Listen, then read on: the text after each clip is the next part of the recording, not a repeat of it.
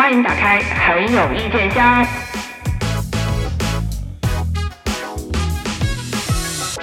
提问：如果你只可以带一样东西陪你进无人岛，那么你是要带 A 猕猴桃，二企鹅玩偶，C 牛仔裤，D 芒果？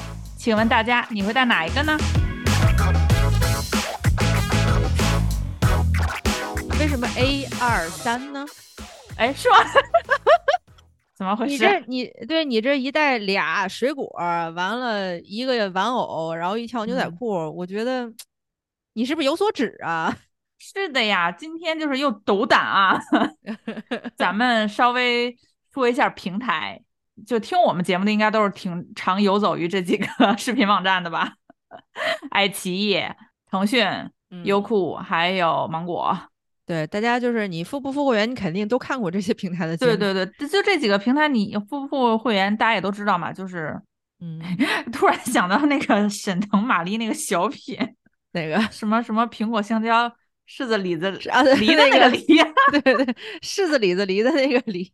哎呀，感觉我们俩胆儿又肥了，居然敢妄议平台，真的是，真的是直指资本爸爸的鼻子，点着骂呀！真是胆儿肥了。嗯，主要也是 这个星期内容不是很丰富，什么剧啊、综艺内容都不是很丰富，所以我们就想着，那那那要不然就说一说背后的力量吧。主主要是这个星期咱俩都比较忙嘛，确实没时间看太多的东西。然后想了想，那不能对不起我们听众啊。这期可以算库存，输出都是库存。对，待了快一年了都。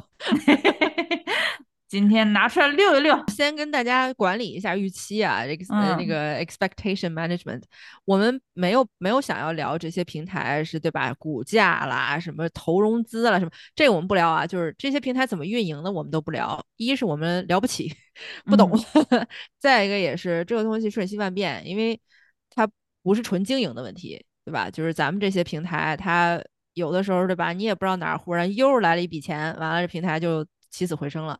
所以好多问题，再再一个，我们也不是商业节目，所以我们我们也聊不了那么专业。我们就仅从这些平台产出产出内容的调性来聊一聊，就是有一种性格分析那种感觉吧。我们就是小老百姓看剧看综艺，对吧？我图的就是个性价比。我们主要就是对对对对对对对，就是他们的内容输出和我们掏的钱是不是成正比？对，值不值？对。对，就是你配不配我为你掏这点会员费？那咱们先聊哪个平台呀？聊爱奇艺。行行，桃爱桃 宗。哎，我哎，你说这个就是各自起花名这个习俗是从哪个台开始的？应该是芒果芒果啊，芒果对。湖南卫视慢慢慢慢大家就变成了芒果台，芒果台，芒果台。对对，因为他们自己节目主持人也会这么叫。对对，直到他们后来就开了这个流媒体的视频网站嘛，就直接就命名为芒果 TV。果不其然，说起说起营销，这 芒果真的福气，我跟你说，真的福气，真的。而且就是芒果是水果嘛，然后之后我记得像那个对家浙江卫视，他们没办法套一个弄一个什么中国蓝，因为没有蓝色的水果嘛，所以他们就叫蓝台。然后再之后，我记得那个上海就叫自己番茄台，然后我想说这个就有点东施效颦了吧。完了，进而就推广到这些流媒体平台上，然后爱奇艺叫自己桃，嗯，哎呦，那个猕猴桃的这个比喻，因为对于我来说，就是桃。只能是我们老郭，你知道吗？只能是郭德纲。呃，腾讯其实腾讯也不能算是抄袭吧，因为最早聊天软件就是企鹅啊。对呀，对。然后后来就只不过扩展业务嘛。对。但是优酷，因为好像有点暴露年龄，就是优酷 早年间还有一个视频网站叫土豆，你记不记得？对，我知道，当年土豆的内容可是比优酷好的。好，对。但是优酷有钱，把土豆给并了嘛。土豆网、优酷网，哎，我的妈呀，这个 哦，时代的眼泪。听众朋友们，如果还记得土豆网的，给我们扣个一啊。就是咱们说爱奇艺的内容吧，就是我大概一年多、两年前，我对爱奇艺还是有非常高的期待的。我觉得爱奇艺是有情怀、有内容情怀的。嗯嗯，别说就别说他对标谁了吧，就是他一直就是自 自以为自己啊很怎么样啊，对标了奈飞，就想学人家那种靠原创。对，获取会员，然后不断就是壮大自己的营收，这种这种路，谁成想奈飞自己都已经扑街了，它的产出持续性可不如奈飞啊！你像奈飞那么大量产，你都未必能赚钱。对吧？人家原型都翻车了，更何况你一年产出还不如人十分之一呢？你是咋想的？我就枉费我当年对他倾注了那么多的良苦用心。如果听过我在其他节目客座就是客串的那些访谈，大家可能还记得我当时是咋说的。我当时说：“爱奇艺，我看好你，你一定会成为中国的奈飞。”我现在就是啪啪打自己脸，真的是啪啪打。哎，你自从录这个节目开始，你就回想过去，你好像一直在打脸。在过去短短的一年半时间里边，我颠覆了自己好多个定论，你知道吗？但是我跟你有有很多相似的想法。对于爱奇艺，就是桃啊，最开始的时候给我的感觉也是，他好像是想走质量路线的，他不屑于和土豆啊、优酷啊这些沦为一体。哎，我就感觉好像在流媒体平台里边，哎，就桃就特别像个文青，自己应该是独树一帜的，哪知怎么讲，起步是站在一个道德制高点上，一路下滑。站在世界中心呼唤爱，结果最后就变成了有钱没？有钱没？有钱我就嫁你。就那现在就是中心在哪儿？因为当年我我为什么觉得我看好他的内容，就是因为当时他请来马东做他的首席内容官对对对对，没错。就感觉最开始奇葩说确实是一炮而红嘛，那个时候也没有见过那是有对是有追求是有内容理想和追求的，对。结果没没没干两季，马东不就撤了嘛？但是当然，马东和桃现在还是比较好的合作关系嘛。你看一席二席都是在。基本上都是在桃播的嘛，奇葩说后期后边几季也全对，也都是也都是，但是爱奇艺给我就是现在感觉就是极其不稳定。对对对，你说你说他没有好东西，有这这几年这几个爆款剧都是爱奇艺播的，什么人世间、苍兰诀，今年的狂飙也是，就是他最早就是那个那种迷雾剧迷迷雾剧场。要说这个起伏，真的是我们给桃台一个 一个判词，就是起起伏伏，如同坐过山车。就是他，包括他迷雾剧场也是刚迷雾剧场小厂刚出道的时候，大家感觉哇，好独树一帜。哦，对对对。就是好独立，好先锋，然后嗯，就是感觉那种好家一般老百姓看不起这个剧，你知道吗？就对，没有那个时间，或者说没有那个烧脑程度，或者没有那个精力去看这些剧。但是它迷雾剧场，它的产出也并不是完全一致的呀。没错，而且迷雾剧场最开始出来的时候，我觉得是就我们之前一直吐槽这个剧干嘛非要拍那么老长啊？迷雾剧场就是短小精悍，最早出十二集、十六集剧剧的应该就是迷雾剧场。迷雾剧场，我感觉他们迷。剧场其实就是想对标那个美剧的那个制作模式的，应该是吧？什么沉默的真相，当时哎都那么好看，对对对对对。后来也不怎么的，就好像一两年才有可能有一部比较好的悬疑剧，然后出来。你像他最近的那个《回家的女儿》还是《回来的女儿》，差不多就是这几个词儿，大家意意会一下就行了啊，就知道哪个剧就行了。感觉也没有掀起太大的风浪。我我当时想看来着嘛，因为一开始还挺期待的。后来，对，当我想看的时候，微博热搜就已经变成哇烂尾，然后我就突然间，哦，好嘞，这个月会员钱省了。像迷雾剧场，它就是成也萧何。败也萧何嘛，就是它成也短剧集，败也短剧集，因为它成就是大家感觉哇好过瘾，就是剧情紧凑，然后也不拖沓，也不注水。但它败就败在，如果你前几集特别爆，就是大家感觉哇这个开张开头开的好，然后你的营销刚推起来，然后就烂尾了。所以我感觉爱奇艺可能它的投资方也会觉得。不太支持他们做这种短剧集，就是你的宣传期太短了，你好也爆得快，然后坏也爆得快。我对爱奇艺的期待其实都没有那么高，我觉得哪哪怕它一个月就像它那些爆款剧，不用那么爆，嗯，你哪怕这一年十二个月有十部，八到十部，我觉得也可以支持它。可是你看爱奇艺，就是一年出一部爆款，然后紧接着都是什么玩意儿？呃，《苍兰诀》火了，然后来一个月歌行，就是那个张彬彬和徐璐演的那个，我不是还看看来着吗？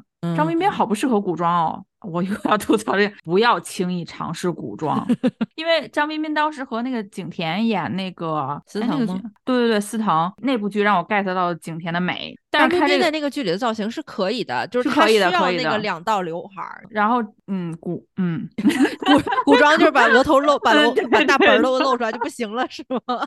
这些男演员嘛，就是小生们啊，然后不管是鲜肉也好，还是演技派也好，还是流量也好，咱们的经纪人们，咱们能不能平时在家没事儿的时候，就是咱艺人闲着的时候啊，咱请些个老造型老师回家，咱试试各种各样的造型，对吧？古装法套也行。然后现代剧也行，咱自己在家先试好了，然后接戏的时候咱心里有个底，行不行？就是这点钱不算啥钱的呀，经济老师们，你你你为了你的艺人前途，你搁家投点这个资，你知道吧？就有个万把块钱就行了的事儿，你非得让他到到小荧幕上接受万千唾弃。这样可以在家试几个造型嘛，然后看看评价。如果你比如说古装，你也可以通过发型的改变呀、服装的变化、妆造啊，就是怎么化这个妆，修饰你的脸型，让自己看上去稍微偏向于这个仙侠剧啊或者古偶对于颜值的要求嘛。然后你可以根据你这个形象，比如说你要进组的时候，你可以跟那个编剧、幕后主创团队说嘛，啊，我我们其实这个形象是最好的。对你把自己的造型搞明白了，也是为这个剧服务。对，咱们。一方面是看剧情，另一方面咱也得看着这些演员看着顺眼才行啊！你不能我每回一看到说哇深情男主，哎哎出戏了出戏了，你不能老这样啊！上一期节目我们不是聊那个九霄寒夜暖吧？哎，贼难记这名字。我我今天写这个名字的时候，我说九霄什么玩意儿来着？火车驶向云外，梦安魂秋千，就这种你都不知道它怎么定位，这种不温不火。是不是这个剧在拍的时候就是立项的时候就是说我们这个剧目标去目标受众就是那种爱看不看，目标市场接受度就属于啊播完了哦好，爱奇艺感觉就是我用十部平平无奇换一个爆款，这试错率有点太高了吧这个，所以就是说它的那个内容输出没有持续性嘛，就是他对自己的设的那个目标。那个期待值根本就达不到嘛，你就感觉爱奇艺是一个特别拧巴的平台，就是它一方面又特别标榜自己是内容为王，觉得自己就是我们原创内容特别了不起，对，然后一方面它又提供不了持续的高质量原创内容输出，对，完了呢，它就为了平衡自己的这个播放日日程，就是我们不可能对吧？我们可能目前手上只有两部高质量原创剧，剩下这一对吧？三百天我播什么呢？那就挑一个流量。然后就是他那种，你都能感觉到他选这些剧的时候内心那种不确定，但是他感觉很勉强自己。哎，对对对对，而且他是有一种那种苍兰诀啊火了，然后就。那我们再赶快选一个也类似的，然后赶快蹭一蹭，结果没想到就是一对比就更拉垮嘛，看上去就好像爱奇艺在复制，就是爱奇艺的爆款全都是意外，他在复制自己的成功的这件事情上非常没有经验。他短板好像相对于其他平台，特别是腾讯和芒果，就是那个综艺嘛，他基本上没有就是大众娱乐的综艺，就是哪怕是他自己的那些原创综艺，像奇葩说啊，还有什么一喜二喜什么的，也都是有一种很就是很文艺精神的综艺。就是就是透着一股倔强，他就是有一种不服输，但是又一直在资本面前低头。哎，对对对对对，我们有一期是哪一期？就两期之前有一期聊综艺，是不是是不是聊那个罗彤的时候？然后后来被我剪掉了。就是当时你说嘛，就是我们国内为什么没有一档可以接地气，就是反映我们国情的。这种综艺节目，当时你就说我看好《种地吧少年》，我确实因为这周太忙，我只去看了前两期。我还我因为好多人给我们留言说可以看那个《种地吧少年》嘛，嗯，他确实没有我们之前说那些毛病，什么本末倒置啊，对对对，过度营销啊，对人设先行，对对对。但是我看前两期给我的感觉就是有一点太平铺直叙了，他综艺的笑点。比较少，就是他综艺点比较少。我觉得有一个可能是因为他找的那些人真的是小胡咖嘛，就有点像半素人的这种综艺。那些小孩儿，你想他又你要说是素人吧，起码就是我火不火的无所谓，我就是来参加了综艺，对吧？他那些又是一些可能签约的，但是非常小，没什么名气啊，甚至可能有有一些网友说什么。不是选秀节目被淘汰的爱豆，是没有资格 参加选秀节目的爱豆，就是这种特别糊的嘛，海选都没进门的。但他可能又签约了一些公司，他又必须谨言慎行，他辈分又不够，就很感觉很小心翼翼嘛。像我看前两期的时候，他居然没有浪费粮食的，就是比如说我种一堆麦子啊，我不会撒种子，像我们经常说一些明星，然后就浪费了一片地，浪费了一堆粮食，或者是这个机器什么我不会，人家到那儿就会种，有一个小孩就会，以前种过，然后因为我看到他其他的物料，就说人家。提前是受过培训的，对对对对，机械操作呀，然后农业科技什么的，老师专门给上课那种。对，而且不像是吧，张艺谋就是机械培训农那个，好多期不 Q 他了呢。农机培训也要出出半期节目，一期节目，人家这个就很短的，一带而过，就我们就都反正就是你们都准备好了，你们现在就去种地吧。就它主题很明确是种地嘛，就真的别的一点都不带，就是种地，纯种地。就是我们之前总是批批判内娱的很多综艺，就是过度消费，然后过度综艺效果，过度人设，过度编剧，然后就是你丧失了这个剧情本身的张力，然后到这儿就变成，哎。咱拍的是综艺，咱拍的不是纪录片儿啊，大哥们。对我看着就有点给点娱娱乐效果不行吗？就之前我看奈飞上有有一部就是韩综，是那个刘在石和那个李光洙，还有还有那个金延景打排球的那个，那个名字稍微有有一点那什么，但是他其实讲的是就是韩国国内各个行业做到第一的。其实就是人家那人的意思就是行行出状元呗，就是我们国内行行出状元的这些这些了不起的人才们，嗯，对，但就跟咱们那个央视有一有一档节目也类似，咱们也有一个类似行业状元的节目。他这个就是讲他一方面是肯定是带有一定推广自己各方面的文化技艺的这种，因为他带有这种传承推广的，他也不敢在里面太搞那些所谓综艺一些梗啊、恶搞啊，他肯定是没有的。但他也是搞笑，因为他靠的是参。演嘉宾的那个人的人格魅力嘛，人格魅力或者说个性特色嘛，就像我们说了，他是不服输的，他不想同流合污。对对对 他好像没有追求，他好像摸着了点门路，他他摸着这个方向是对的，但是他为什么没火起来？就是之前我们在前好几期节目里边，我们讲综艺的。的时候有讲过一个概念叫 stake，叫代价嘛，嗯，就是好的真人秀综艺或者说好的综艺节目，它一定是在在代价这方面不断的在勾着观众去看它，就是就是每一个好的综艺节目，你去仔细观察或者仔细思考，它都是有一个非常高的代价，让观众就不得不一秒一秒接着看的，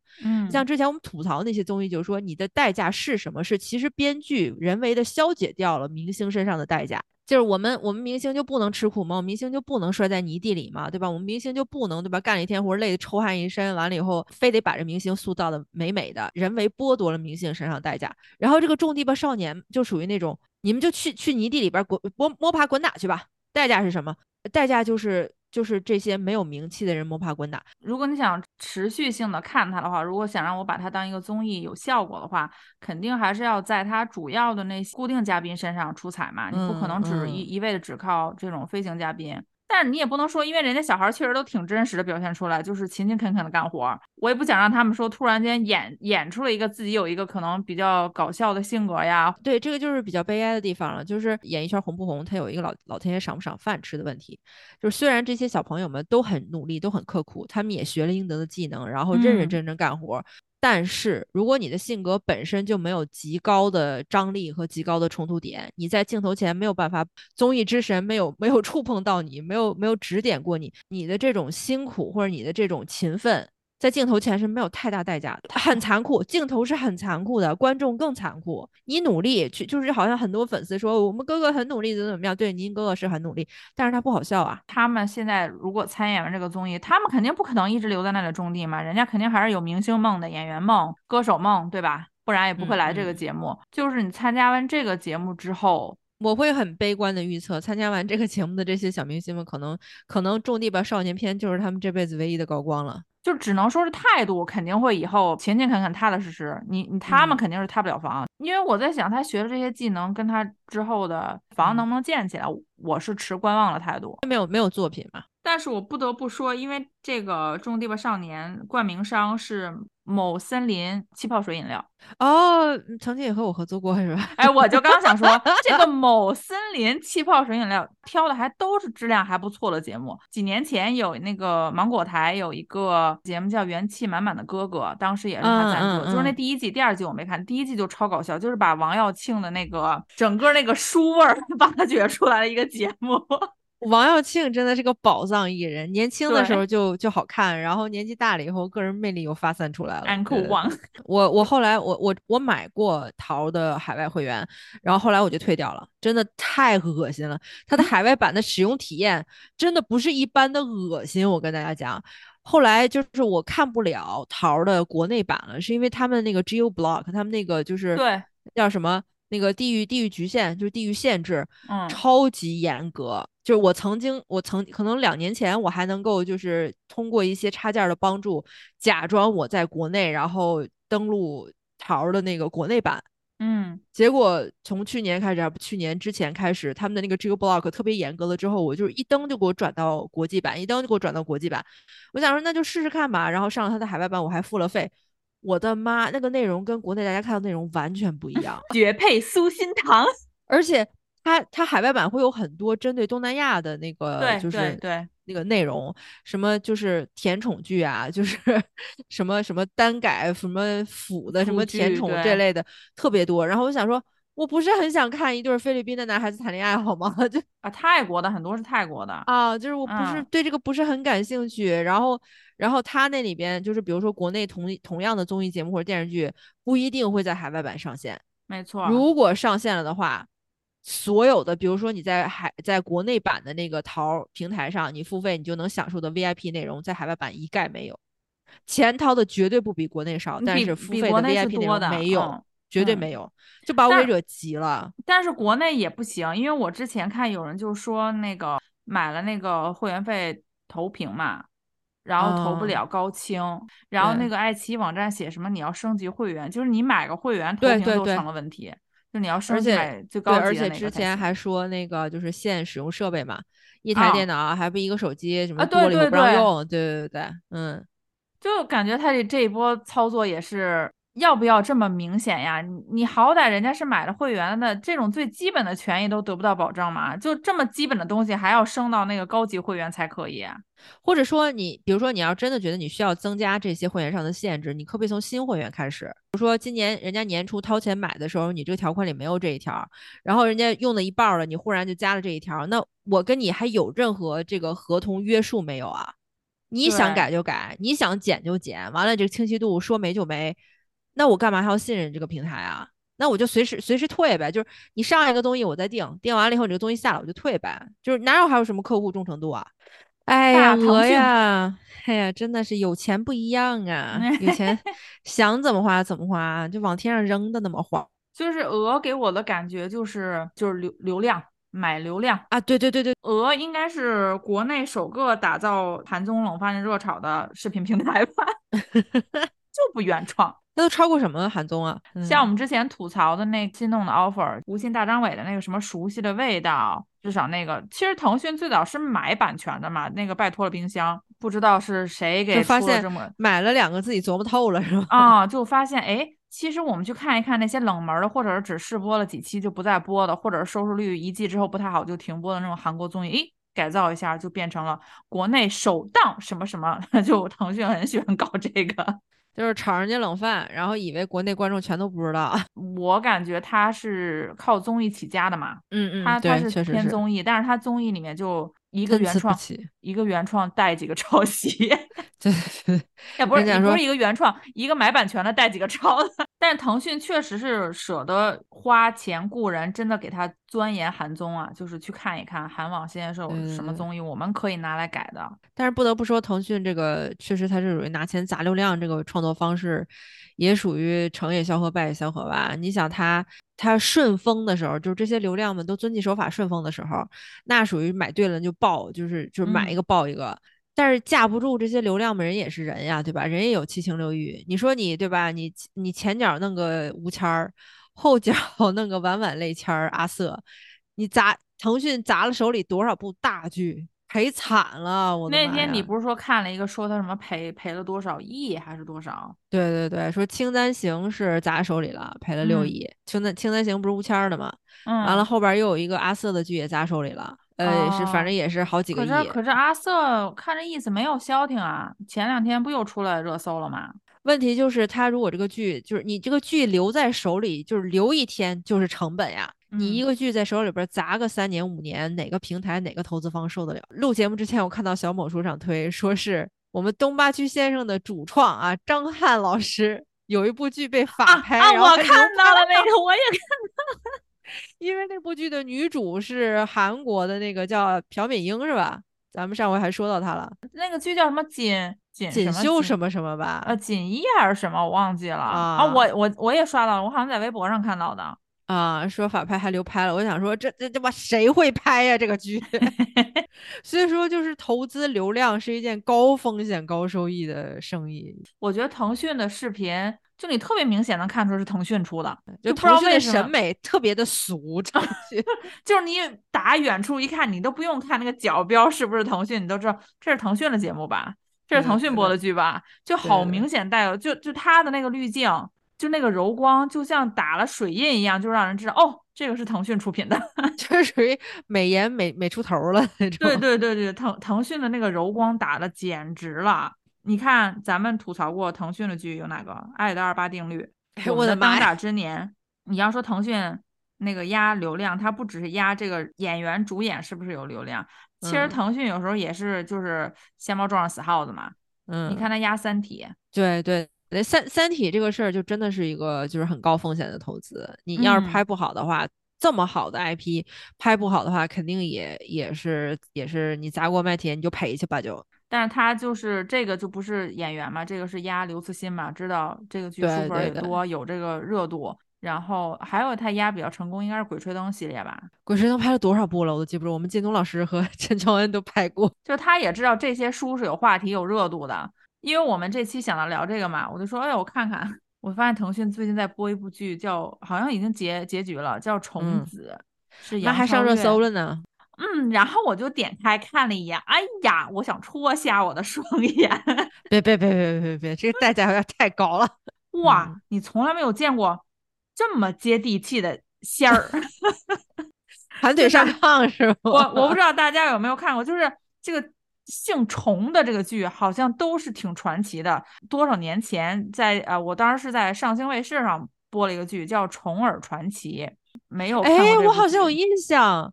都去给我看他，然后自戳双目，谢谢。哎，《虫儿传奇》主演是谁来着？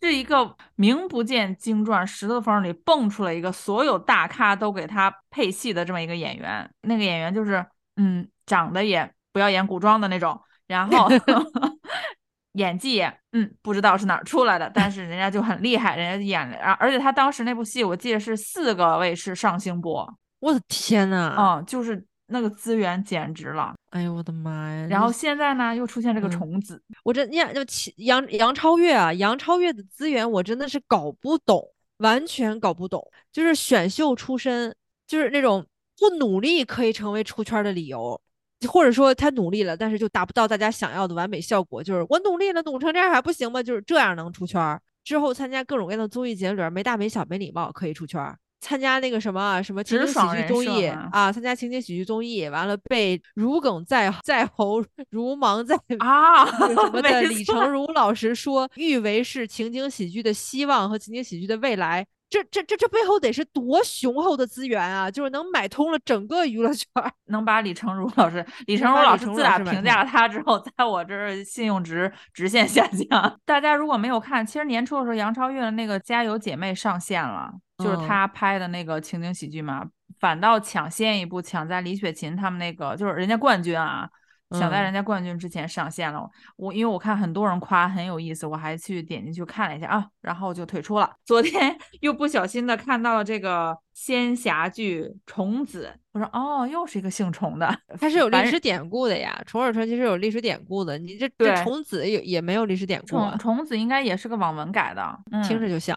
人家那个虫耳是那叫什么悬浮的凡人，这个是下沉的仙界，真下沉。我感觉我们两个烦仙侠剧有一个原因，就是尤其是近几年的仙侠剧，就是因为你嗯好不容易点开一个都是这样的，然后我就不想不想再看了，因为我觉得点开之后差不多 效果都这个虫子你们的你们的仙界的构造没有突出我们的，没有没哎，有让哎没错没错，腾讯那个小柔光的滤镜一打，呵，这个他演这个小乞丐，这个白白净净的，就是嫩嫩的，哎呦哪儿哎看得出来？对他应该去无限超越班学习一下。你想到金庸的那些丐帮的弟子来到这儿，哇塞，我我要是有你这个生活条件，我应该一辈子当乞丐也行。哎，就他白白净净的，妆法也都挺好的，穿上嗯那身乞丐装，特别像要去时走时装周的，不太像是街上的乞丐。然后每天就感觉说，哦，没有饭吃，从这儿抢一块儿也好，从那儿顺一个也好，吃一块小点心，就觉得哇，就是充饥嘛，还要被人揍，因为人就是说你偷啊，怀疑他是偷的啊，怀疑他是抢的，就是是不正当的手段拿到的嘛。结果他嗯决定去什么南华山拜师学学仙的这个路上，就刚出了城，那山里面哇，好多果子树，结着桃啊、梨子，然后我就想，哎呀，其实你 你不挑的话，往外多走一走，每天不至于这么。饥饥不择食，还去偷啊抢啊，就是 但凡勤快点儿是吧？以前的仙啊，好歹人家嗯都是在天上，这个仙直接这个爬到半山腰儿就成那仙了，那个仙？对，还来一个什么哦，仙界扩招，平民都可以去考仙，就一堆不知道哪儿来的，反正大家就凑到一起。然后这个仙界就想，那我们我们不能就是这么轻而易举的让你们就就来学仙呢，我们要设置，恨不得好家伙好多关卡，九九八十一难，然后你通过了，你才剩下来这些人。你才正式的，相当于是到了我们通过了我们的考核，我们才会让你拜师学仙。其他那些人半截就死了。然后等他们到那个所谓的仙殿的时候，那些那个什么尊者，他们管那个叫，嗯嗯，出来说，在我们这里学仙，主要就是摒除你们的恶气，然后我们要拯救苍生。我心想，你前半程已经让那么些平民老百姓死了，然后你来到这儿，突然说自己拯救苍生，我看他们超度亡魂差不多。哎，那岂不是又一个大女主成长需要牺牲他人性命？没 错没错，他这个是仙界需要牺牲他人性命，而且他那个他那个仙特别逗，就是有一个来学仙的是当今凡人界那个皇宫里的一个公主九公主，然后来的时候一个仙界的尊者，就是哈相当于这个仙界的二把手，一个老头坐那说：“哎呦。”九公主都来了，那我们要给她爹一些面子哇！仙界这么世俗吗？怎么说也是仙界在编人员啊！你为什么给人间的皇室这么大的面子？哎，我当时看那个时候，我就在那想，有没有晋江的某位大大想写一写仙侠剧里面的反腐扫黑啊？我觉得仙侠也不一定非得是天天仙界和和魔界什么什么打来打去的，仙界内部整改也可以写。对，仙界内部整改啊，反腐啊，反正现在倡廉经典机构。仙侠剧，你想来回来去，他也不往深刻里写，就是越写越降智，就为了让大家下饭好看嘛，就是逗个乐嘛。那你不如搞一个反腐啊，我们出一个那个天庭修仙体制机构改革。就来一个狂飙仙版，真的，哪个大大可以写一个这个剧，把听力听器加到仙界去？哎，真的真的，而且像你说的。就是不知道为什么这些仙侠剧现在那个仙界的那背景啊，就他们生活在那个宫殿也好，他们那个主要活动场所怎么长都差不多，都是白不呲咧，就就一定是白的，然后再加上腾讯特有的柔光，就是感觉我们家那个现成的影楼也能拍出来这种效果。就是我在想，你看咱们看那些古装剧，就是年代剧啊，你甭管是哪个故事，你讲乾隆的，或者是比如说叫什么《还珠格格》，对吧？然后还有我们看的纪晓岚，然后都是讲乾隆的嘛，在历史长河中是一部分嘛。就是你不管是哪个故事里的乾隆，他的爹都是雍正嘛。我在想这个仙侠界，你看他反正长的背景也都差不多嘛，那个背景板。嗯嗯。就是仙侠界这些人写书的时候，有没有想过，其实你们仙侠界里也可以串到一起啊？就是就是仙侠宇宙，大家没有说好。对，就感觉每个故事都是独立的，但是你听他们叫的名字又都差不多。我在想，有没有可能我们将来的故事就是仙侠，就这种类型的仙侠剧里面，这个仙侠界、恶魔界也是能给它串起来的。你这个比让索尼和漫威 一起拍一部蜘蛛侠和那个毒液都难。我跟你说，这个 IP 扯不清啊。这个，比如说这个人在你。你这里叫什么什么仙尊，对吧？但是他可能是以前某一个故事谁谁谁的。第几代重孙？仙界宇宙是吧？这个这个，我觉得 这个建议我们可以给到晋江这边，就是晋江，反正你已经压榨你们自己的读者，已经不是你们的作者已经压榨到一定程度了嘛？对，就是你把你们就是你那个合同都已经是霸王条款制式合同到了一个极限，你不如你就直接再征用了你旗下所有作者的这些就是 IP，然后直接把他们编进一个宇宙，就是晋江宇宙，晋江仙侠宇宙，以后这些人物都有关系线，都可以连上。夜华君是。是什么什么 云中君的四倍组什么的？对对对，我觉得腾讯就是个生意人嘛，就是特别典型，就是赤裸裸的资本，嗯，就是嗯，你什么热我们播什么，然后你什么对吧？你什么变现好我们播什么，没有什么艺术追求的。那我们就说暴发户吧，既然都说完了，那啥，有人给暴发户优酷交会员费吗？反正我是不交。哎，我当时还真的交过一段时间，是因为要看老郭德云社，因为呃好多那个专场啊什么的，就是都是优酷会员才有的内容嘛，对吧？嗯，因为优，因为一般他们不都是会免费放几集，然后如果你看的好，你再买 VIP 嘛。就优酷的那些剧吧，就是它百分之九十五的剧都是那种它放四集，我看了我都觉得哟好亏啊，不会再买了。就是本来是给你试试，给你尝尝鲜，结果你尝完了就说呸呸呸，不要。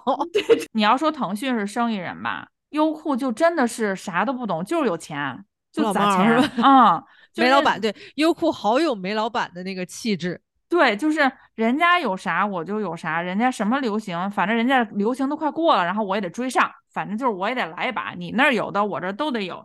你就说那个恋综吧，最近都是挺火的嘛，这两年，你像那《半熟恋二》又出了，优酷就嚯家伙，赶快投来好几个恋综同时上，什么我们恋爱吧。没有谈过恋爱的我，里面好像还有那个何广智，还有什么一起谈恋爱，还有那个就是比较火那个怦然心动的二十岁，那个是咱们知道吗？就他一股脑就开始猛投恋综，好煤老板哇！优酷真的好煤老板啊！看人家搞这种综艺秀、真人秀火吗？那我也来两个。人家那个真人秀好歹还筛一筛人啊，嗯嗯嗯，他就省事儿到，那我就找一个，他们是个团体嘛，把他们一起请来，马华。开心麻花，下山。大家如果要是感兴趣的话，可以往我们前面几期翻一翻啊。我们专门做了一期讲这个喜剧团体团综不好笑的这个节目。优酷的那个滤镜，你要说腾讯那个滤镜是柔光。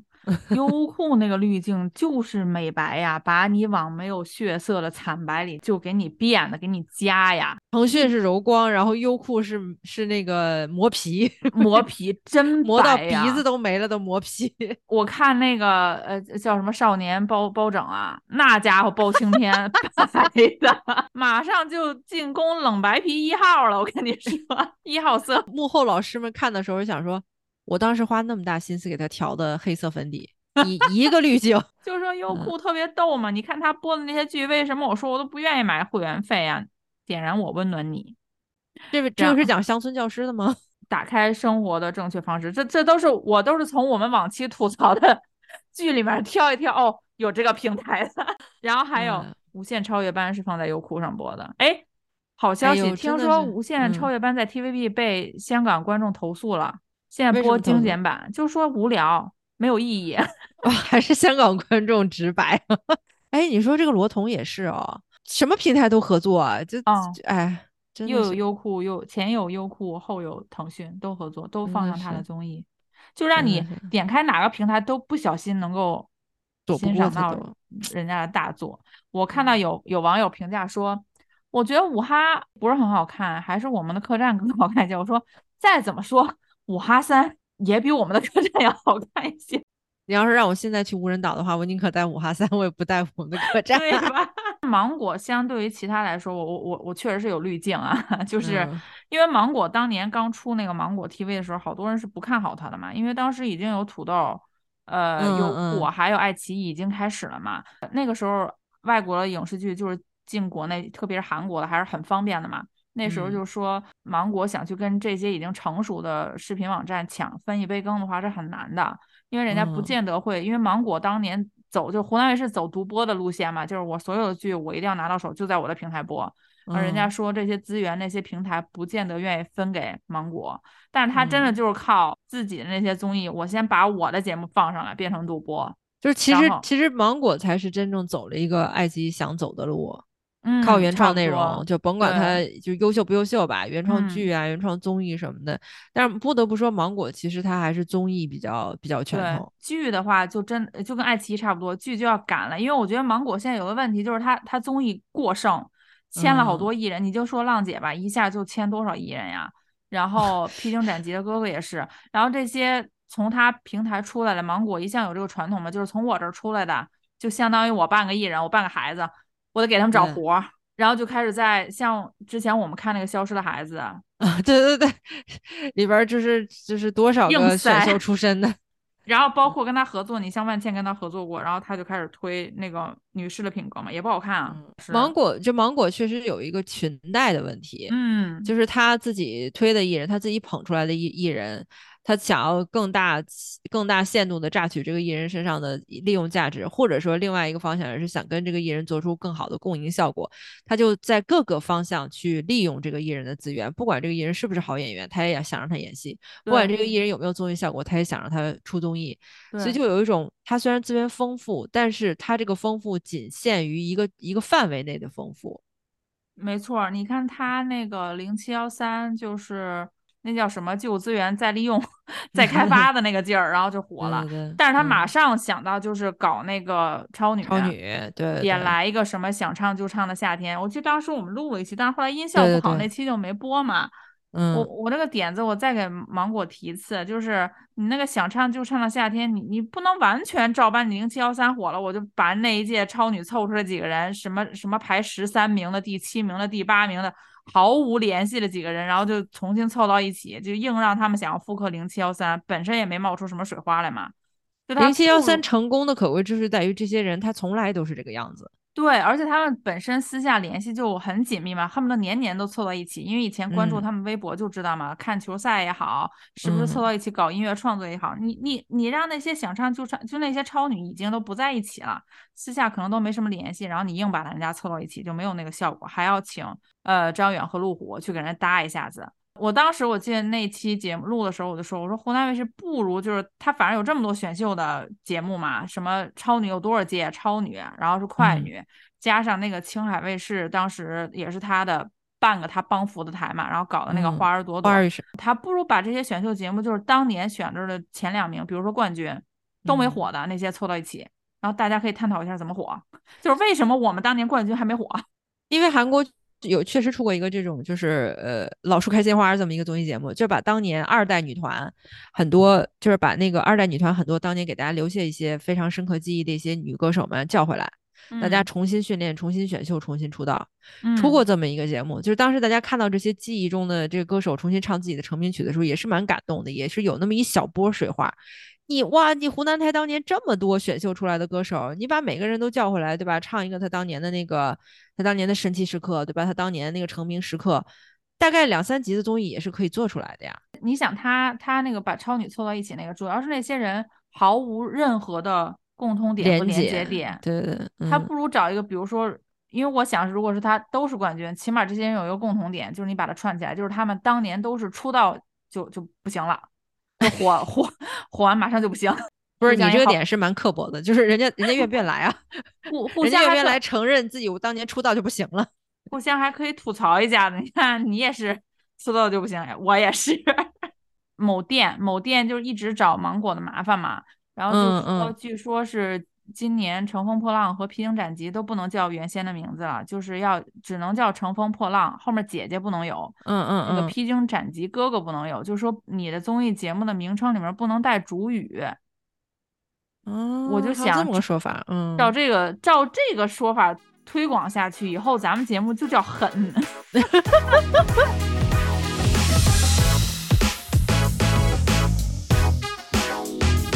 每期一怼？怎么着？神了个奇的，哪个都不想带上无人岛呢。哎，我不如就带着那个脸书，不是不是脸书，我不如就带着油管上去，还可以看老罗的那个十五页。虽然说没有字幕，可能无法理解吧，但是还能多学一门外语呢。对，看看老罗的综艺，然后累了就可以在岛上做眼保健操，何必花那个会员费呢？